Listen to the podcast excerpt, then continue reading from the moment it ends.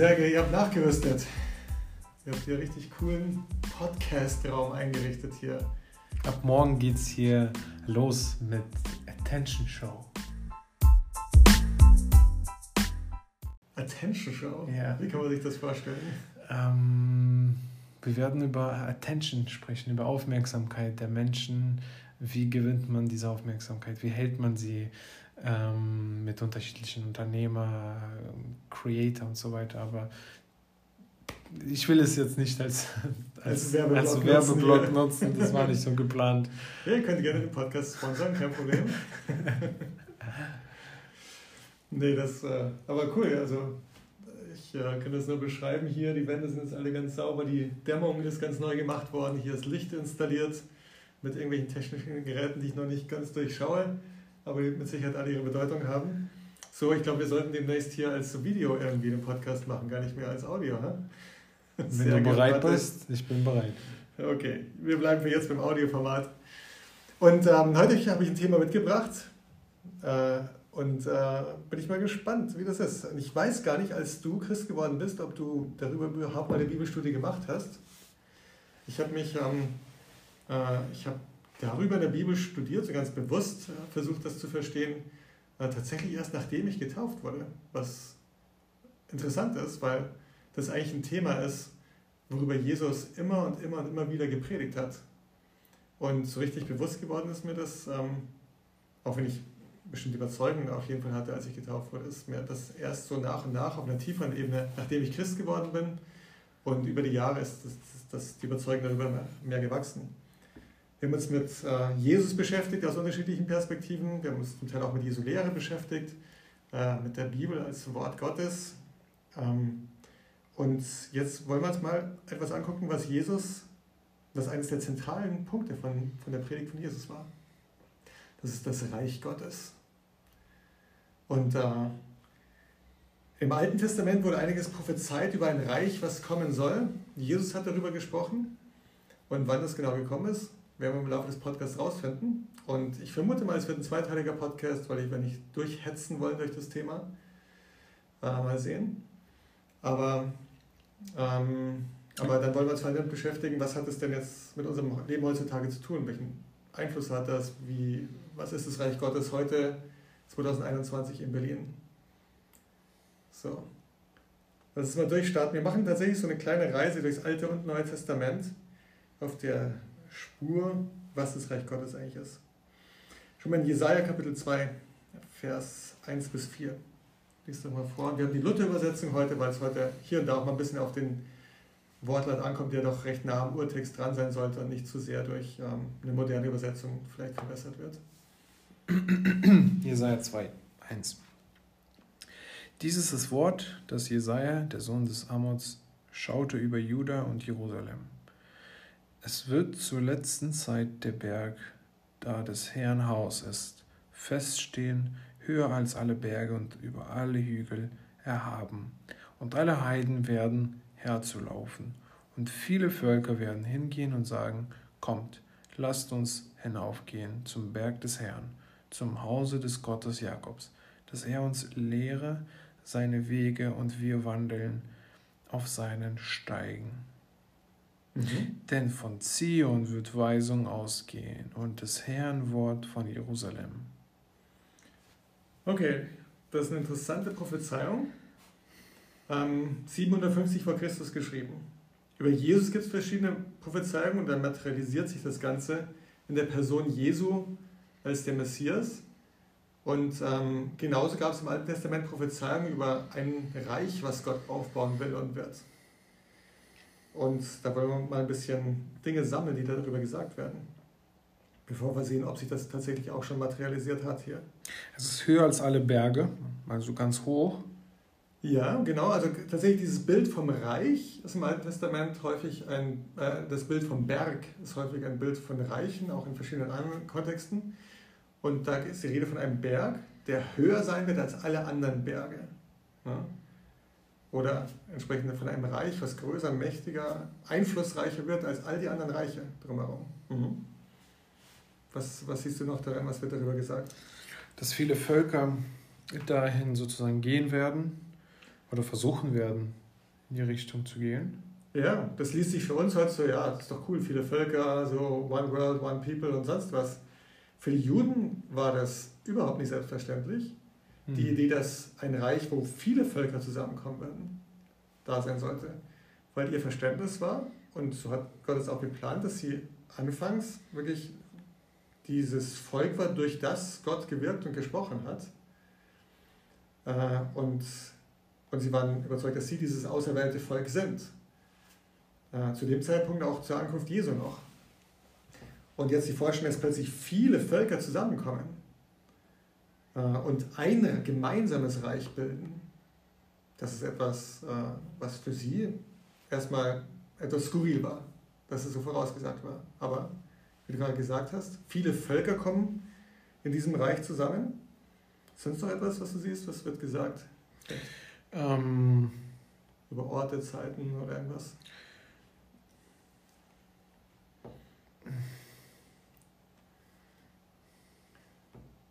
Also auf diesem Weg nach oben wird einiges passieren. Okay. Ich verstehe. Nämlich?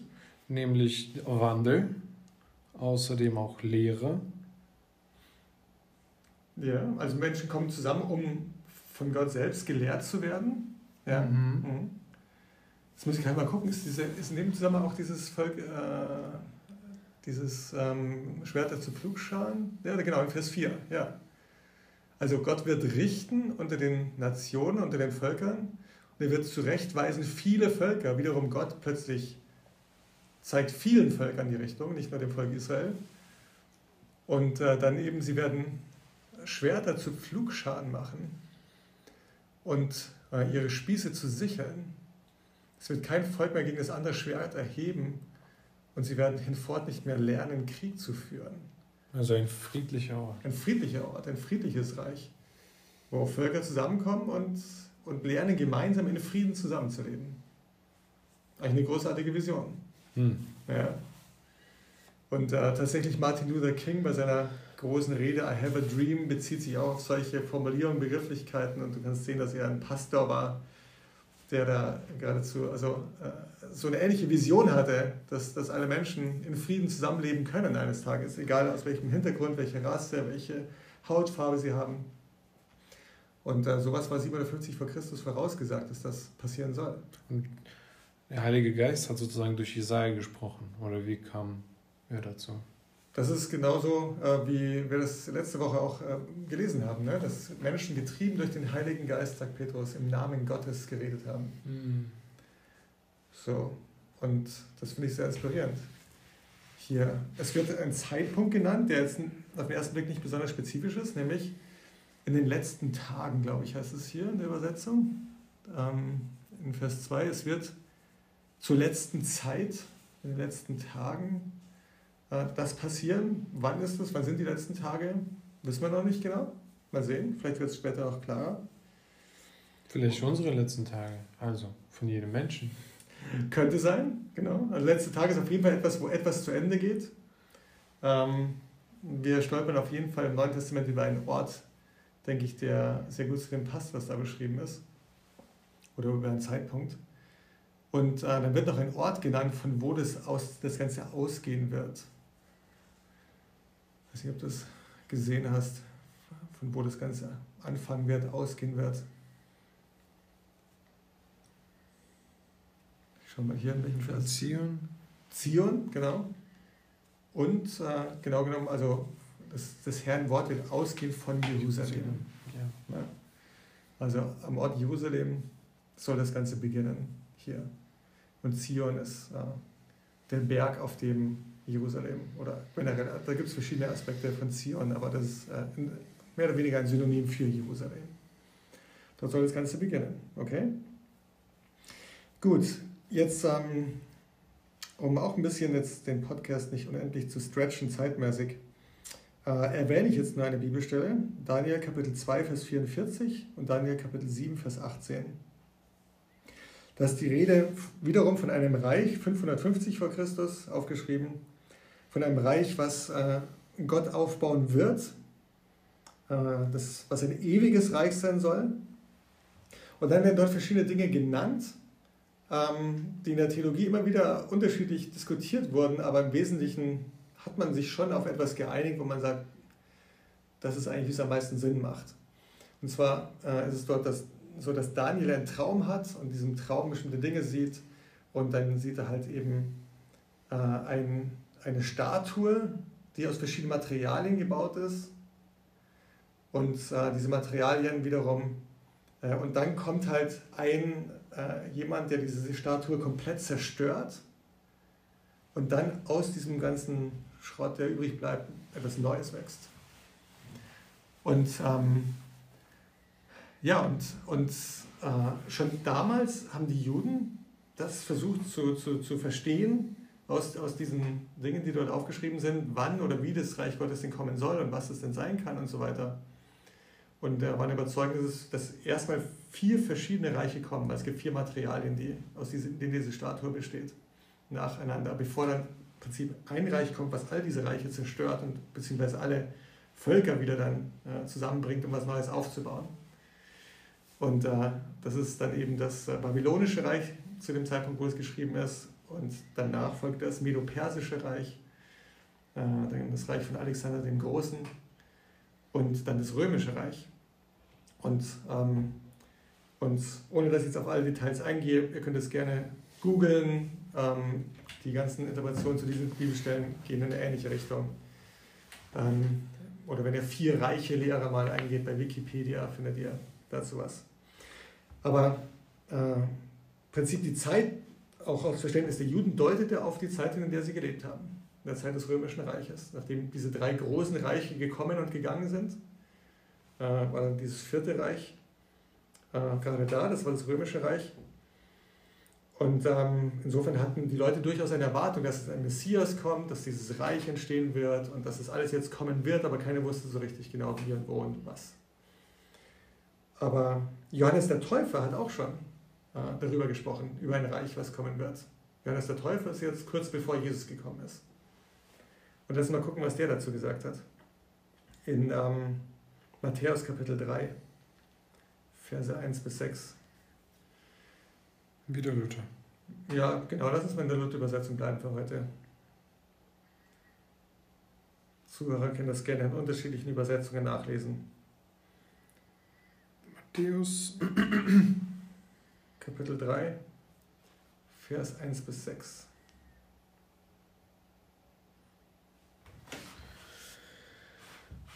Vier bis sechs, richtig. 1 bis 6? Ah, 1 bis 6. Johannes der Täufer. Zu der Zeit kam Johannes der Täufer und predigte in der Wüste von Judäa und sprach, tut Buße, denn das Himmelreich ist nahe herbeigekommen.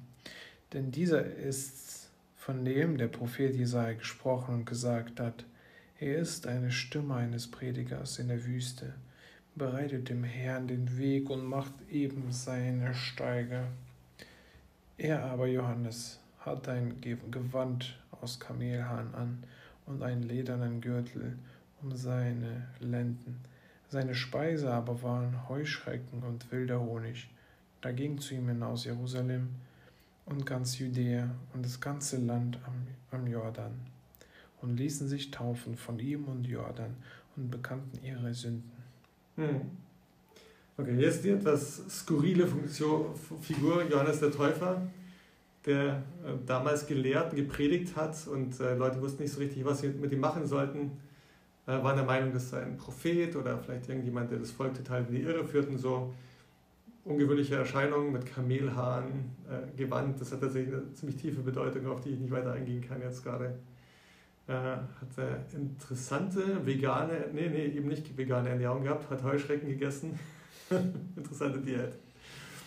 Ähm, aber er sagt was über das Reich Gottes. Tut Buße, denn das Himmelreich ist nahe herbeigekommen. Okay. So, er sagt, tut Buße, verändert euch, denkt um, versucht richtig, also Gott zu erkennen, Gott zu verstehen und euer Leben zu ändern. Ähm, warum? Weil das Himmelreich nahe herbeigekommen ist. So, da war, er hat im Prinzip also genau das gesagt, wo die Leute auch irgendwie darauf gewartet haben, dass dieses Reich jetzt irgendwann kommen soll. Und Johannes der Täufer, den, äh, der viel Aufsehen erregt hat, hat sogar gesagt, dass es bereits nahe herbeigekommen ist. Interessant. Mal sehen, was finden wir noch im Neuen Testament? Was für Hinweise? Schau mal in äh, gleich Matthäus Kapitel 4, in Vers 17. Das ist, wo Jesus dann anfängt, öffentlich aufzutreten und zu predigen. Das berichtet, was er als erstes so gelehrt und gepredigt hat. Und ähm, ja, lies mal vor, Vers 17. Seit der Zeit fing Jesus an zu predigen und zu sagen, tut Buße, denn das Himmelreich ist nahe herbeigekommen. Okay, er sagt im Prinzip das gleiche wie äh, Johannes. Ne? Er sagt, es ist nahe herbeigekommen, es kommt bald. Auch das hat Jesus gesagt. Was heißt nahe? Das ist natürlich sehr vage. Wir werden sehen, ob es noch konkreter wird. Ne? Ähm, oder wir können gleich die Frage beantworten. Markus Kapitel 9, Vers 1. Äh, da definiert Jesus den Zeitpunkt noch enger, als äh, Johannes der Täufer und er selbst es vorgetan hatten. Da legte sich noch mehr fest, wann es kommt. Markus Kapitel 9, Vers 1. Mhm. Und er sprach zu ihnen, wahrlich, ich sage euch, es stehen einige hier, die werden, die werden das, den Tod nicht schmecken, bis sie sehen das Reich Gottes kommen mit Kraft. Okay, so wie kann man das weiter eingrenzen, wann das Reich Gottes kommen soll? Zu dem Zeitpunkt. Noch vor dem Tod. Ja. Also wenn, wenn ich jetzt sagen würde, Sergej, bevor wir beide tot sind, wird was weiß ich, der Klimawandel gelöst sein oder so, dann äh, würdest du einen gewissen Zeitraum vor Augen haben. Du bist ein bisschen jünger als ich oder so. Aber dann reden wir von einigen Jahren, 20, 30 Jahren, aber nicht mehr. Also nicht irgendwas in ein paar hundert Jahren oder so.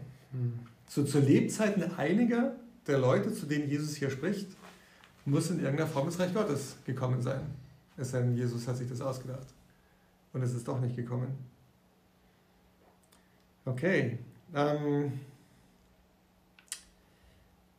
in Johannes Kapitel 3, Vers 1 bis 7 ist diese Begegnung mit Nikodemus. Äh, weiß nicht, ist Nikodemus schon vorgekommen bei The Chosen? Wir haben uns vorgehalten. Stell dir vor, Max, du würdest auf dem Dach mit Jesus eins, eins in eins sitzen. Hm? Ja, weil du hast gerade erzählt, dass du die Folge äh, wo, wo Matthäus zu Jesus dazu stößt und den Jüngern bei The schon Chosen. gesehen hast, bei The Chosen, bei der Serie. Und, äh, und ich meine mich zu erinnern, dass davor schon dieses, diese Begegnung mit Nikodemus war. Dem Pharisäer, der wirklich wissen wollte, was ist da los mit dem Jesus, was hat es mit dem auf sich. Und diese Begegnung, die dort auch filmisch sehr schön ausgestaltet ist, äh, ist hier in Johannes Kapitel 3, Vers 1 bis 7. Jesus und Nikodemus. Es war aber ein Mensch unter den Pharisäern mit Namen Nikodemus, ein Oberster der Juden. Der kam zu Jesus bei Nacht und sprach zu ihm: Rabbi, wir wissen, dass du ein Lehrer bist, von Gott gekommen, denn niemand kann die Zeichen tun, die du tust, und es sei denn Gott und es sei denn Gott mit ihm. Jesus antwortete und sprach zu ihm: Wahrlich, wahrlich, ich sage dir, wenn jemand nicht von neuem geboren wird, so kann er der, das Reich Gottes nicht sehen. Nikodemus spricht zu ihm, wie kann ein Mensch geboren werden, wenn er alt ist? Kann er denn wieder in seine Mutter Leib gehen und geboren werden? Jesus antwortete, wahrlich, wahrlich, ich sage dir, wenn jemand nicht geboren wird aus Wasser und Geist, so kann er nicht in das Reich Gottes kommen. Was aus dem Fleisch geboren ist, das ist Fleisch, und was aus dem Geist geboren ist, das ist Geist. Okay, so Nikodemus versucht ein bisschen herauszufinden, was hat es mit dem Jesus auf sich und äh, so weiter. Und Jesus, ähm, weiß ich gar nicht, ob er eine Frage beantwortet oder einfach das sagt, was er glaubt, was für Nikodemus gerade wichtig ist. Ja, was sagt er ihm nämlich über das Reich Gottes? Dass man da reinkommt, ähm, wenn man durch Wasser und Geist sozusagen durchgeht. Ja, er sagt, benutzt dieses Bild von einer Geburt. Er sagt, also wenn man nicht von neuem geboren wird, kann man nicht ins Reich Gottes kommen. Aber wenn man durch Wasser und Geist geboren wird, dann äh, kann man ins Reich Gottes kommen. Also, oder vielmehr durch diese neue Geburt kommt man ins Reich Gottes hinein. Und ähm, das werden wir noch weiter vertiefen, was mit dieser neuen Geburt durch Wasser und Geist genau gemeint ist. Äh, äh, zum anderen Zeitpunkt. Aber, ähm, oder wir werden es tatsächlich in der Apostelgeschichte Kapitel 2 später herausfinden. Äh, aber am Ende, Sneak Preview, äh, geht es darum, dass man durch die Taufe und zum Zeitpunkt der Taufe äh, ein Teil von Gottes Reich wird oder ins Reich Gottes hineinkommt. Okay, mal sehen, ob wir noch ein paar andere Hinweise finden über das Reich Gottes. Was hat Jesus noch dazu gesagt? Lukas Kapitel 17, Vers 20 bis 21. Lukas 14. Nee, 17? Ah, Lukas 17. Mhm. Vers 20. Vers 20 bis 22. Und 21. Mhm. Als er aber von den Pharisäern gefragt wurde, wann kommt das Reich Gottes, antwortete er ihnen und sprach, das Reich Gottes kommt nicht mit äußeren Zeichen. Man wird auch nicht sagen, siehe hier oder da, denn seht das Reich Gottes mitten unter euch. Okay. Was sagt Jesus hier über das Reich Gottes? Weil einige haben gefragt, ja, wo ist es denn? Wann kommt es denn endlich? Und was sagt Jesus? Was verrät Ihnen Jesus über das Reich Gottes an der Stelle? Dass es mitten unter Menschen ist. Okay. Dass es etwas ist. Also tatsächlich ähm, die, die griechische, also das griechische Original, in dem es aufgeschrieben ist, äh, es könnte sein, dass es in euch oder zwischen euch. Ich glaube beides. Also ich glaube abschließend wird man nicht klären, wie Jesus es damals gemeint hat. Wir haben den aramäischen Text nicht, in dem Jesus gesprochen hat, oder die Sprache, äh, sondern nur die, das, das Griechische, in dem es aufgeschrieben ist. Aber es ist etwas, was in uns ist und zwischen uns ist. Etwas, was zwischen Menschen passiert. Äh, was, ja, wo Menschen irgendwie in Verbindung sind und gemeinsam das Reich Gottes bilden. So. Und die Leute damals wie heute äh, haben sich gefragt, okay, aber was denn ist jetzt das Reich Gottes denn genau? Wo ist es denn? Wo ist es denn und wann kommt es denn und wie kommt es denn und ähm, wir haben gehört zu, zu Jesu Lebzeiten, aber was ist denn zu Jesu Lebzeiten passiert? Also eigentlich, wo man sagen kann, hey, da ist das Reich Gottes gekommen. Äh, in, ähm, sind gerade, glaube ich, drüber gesprungen, aber in Markus Kapitel 9, was wir vorgelesen haben, wo er sagt, dass noch zu Lebzeiten einiger kommt, sagt er sogar, dass es in, mit Kraft kommen wird. Also es muss irgendwas gewesen sein, wo man sagen kann, ha, ich glaube, jetzt ist es tatsächlich gekommen, was irgendwie auch erkennbar war. Ähm, noch ein Punkt, was Jesus über das Reich Gottes gesagt hat. Matthäus Kapitel 16, Verse 13 bis 19. Da kam Jesus in die Gegend von Caesarea Philippi und fragte seine Jünger und sprach, wer sagen die Leute, dass der Menschensohn sei?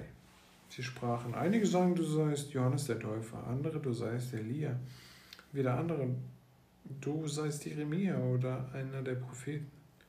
Er sprach zu ihnen, wer sagt denn ihr, dass ich sei?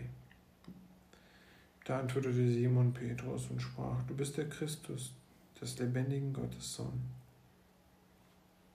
Und Jesus antwortete und sprach zu ihm, Selig bist du, Simon, Jonas Sohn, denn Fleisch und Blut haben dir das nicht offenbart, sondern mein Vater im Himmel. Und ich sage dir auch, du bist Petrus, und auf diesen Felsen will ich meine Gemeinde bauen, und die Pforten der Hölle sollen sie nicht überwältigen. Ich will dir die Schlüssel des Himmelreiches geben. Was du auf Erden binden wirst, soll auch im Himmel gebunden sein. Und was auf Erden lösen wirst, und was du auf Erden lösen wirst, soll auch im Himmel gelöst sein. Okay. So, die Stelle haben wir in einem anderen Podcast auch schon mal gehabt und da ging es mir die Frage, wer ist denn Jesus tatsächlich? Und Petrus gibt hier die Antwort, sagt, okay, klar, man könnte denken, du bist der oder der, aber, ähm, aber du bist der Christus, du bist wirklich der Messias. Und dann sagt Jesus hier was über das Reich Gottes in dem Zusammenhang. Und, äh, und er sagt zu Petrus, auf diesen Felsen will ich meine Gemeinde aufbauen. Wortspiel, Petrus oder Simon äh, ist eben sein eigentlicher Name. wird jetzt hier Petrus genannt, also wird der Fels genannt, das ist das griechische Wort.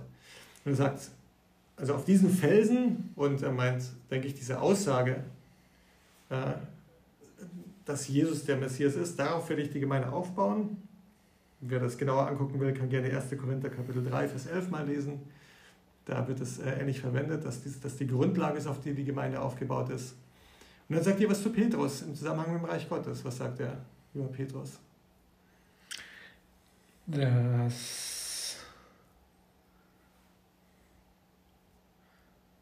Bin im letzten Vers, war das in Vers 19.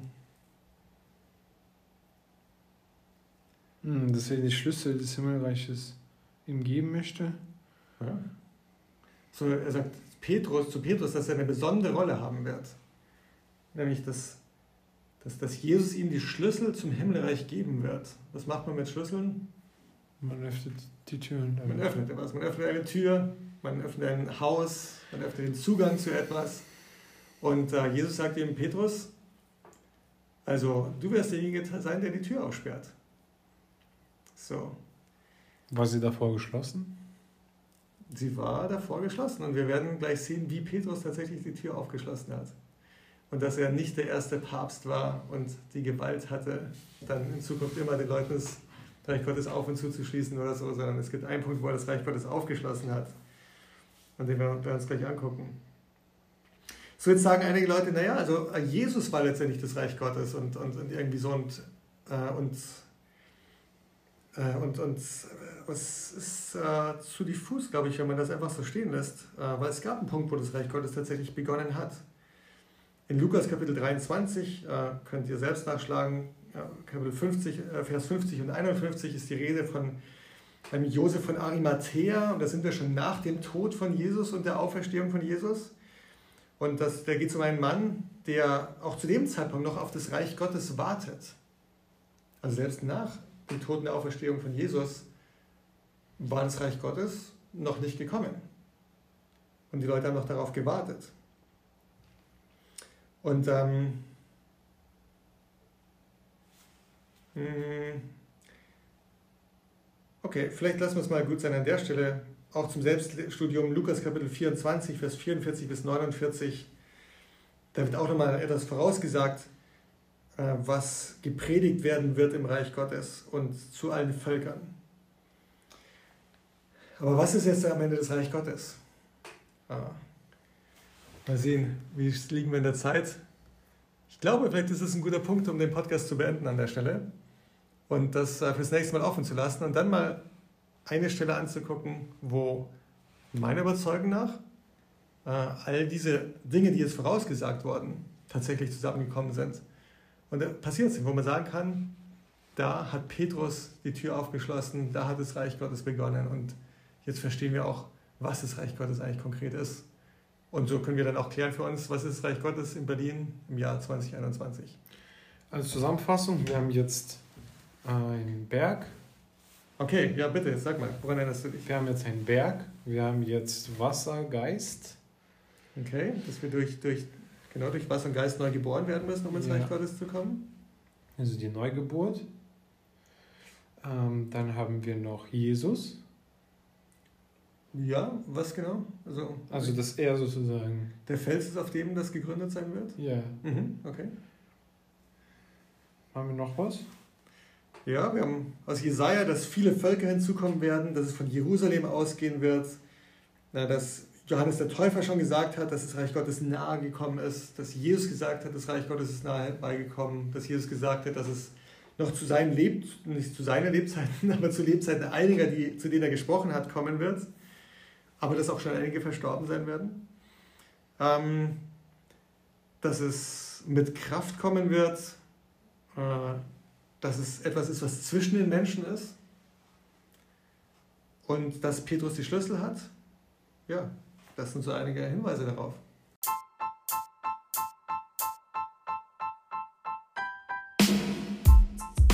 Das nächste Mal schauen wir uns an, worauf das alles hindeutet. Viel Spaß beim Überlegen, falls ihr jetzt eine Woche auf die Folter gespannt sein solltet oder ja, vielleicht springt ihr zum nächsten Podcast und dann wisst ihr, wann und wie das Reich Gottes gekommen ist, zumindest aus biblischer Sicht.